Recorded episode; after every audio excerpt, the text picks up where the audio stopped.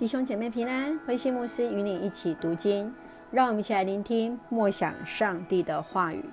约伯记第十章，活在当下。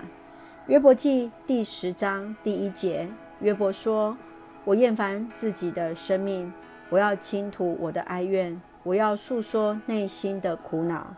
上帝啊，不要判定我有罪，请指示我，我犯了什么过失。”你轻看亲手所创造的人，却向邪恶人的计谋微笑。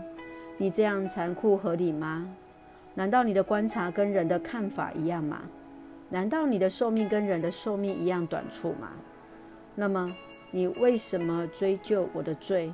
你为什么寻查我的过失？你知道我没有罪，你知道没有人能救我脱离你的手。你亲手把我捏成形。你现在竟要亲手毁灭我！求你记得，你用泥土造我。你现在要使我归复尘土吗？你使我的父亲有精力生我，你使我在母腹胎中成形。你用筋骨把我全身连接起来，你用肌肉皮肤包住我的筋骨。你赐给我生命和恩慈，你的看顾使我存活。现在我知道你的心意，你早已存心伤害我。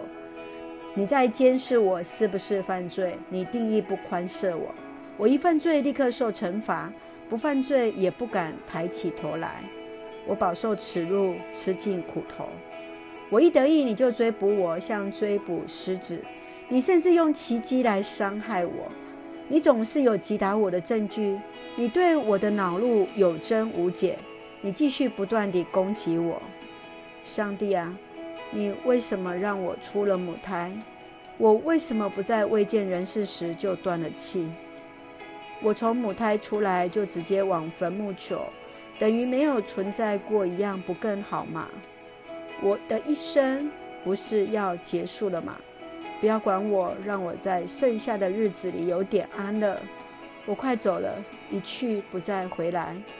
我要到死荫黑暗的地方去，那边只有黑暗、死荫、迷离，在那里连光也是幽暗。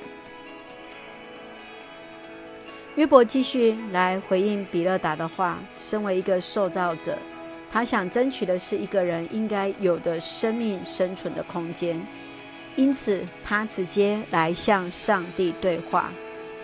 从第一节到第十二节，他向上帝提出了五个问题：他的过失是什么？上帝给予人的眼光又是什么？上帝是永恒的吗？为什么要追究他的罪呢？上帝是要毁灭他吗？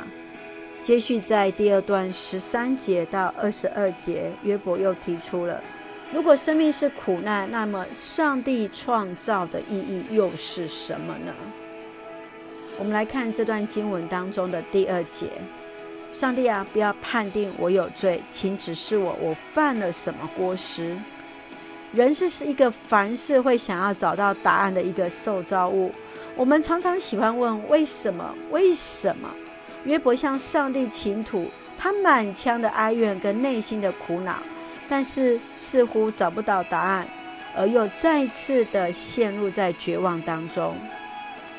耶稣也曾经在天父面前求主将那苦悲移去，但最后依然顺服说：“不要照我的意思，乃是要照你的旨意而行。”你想想看，约伯的苦路跟耶稣的苦路有什么相同的地方呢？他们又如何胜过苦难呢？继续，我们再来看第十二节，在十二节当中，我们看见他说。你赐给我生命和恩慈，你的看顾使我存活。是的，约伯深深的知道赐下生命、眷顾生命的是上帝。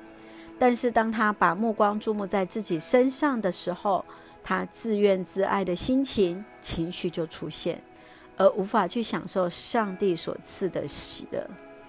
你看到你的生命是喜乐的，是平安的吗？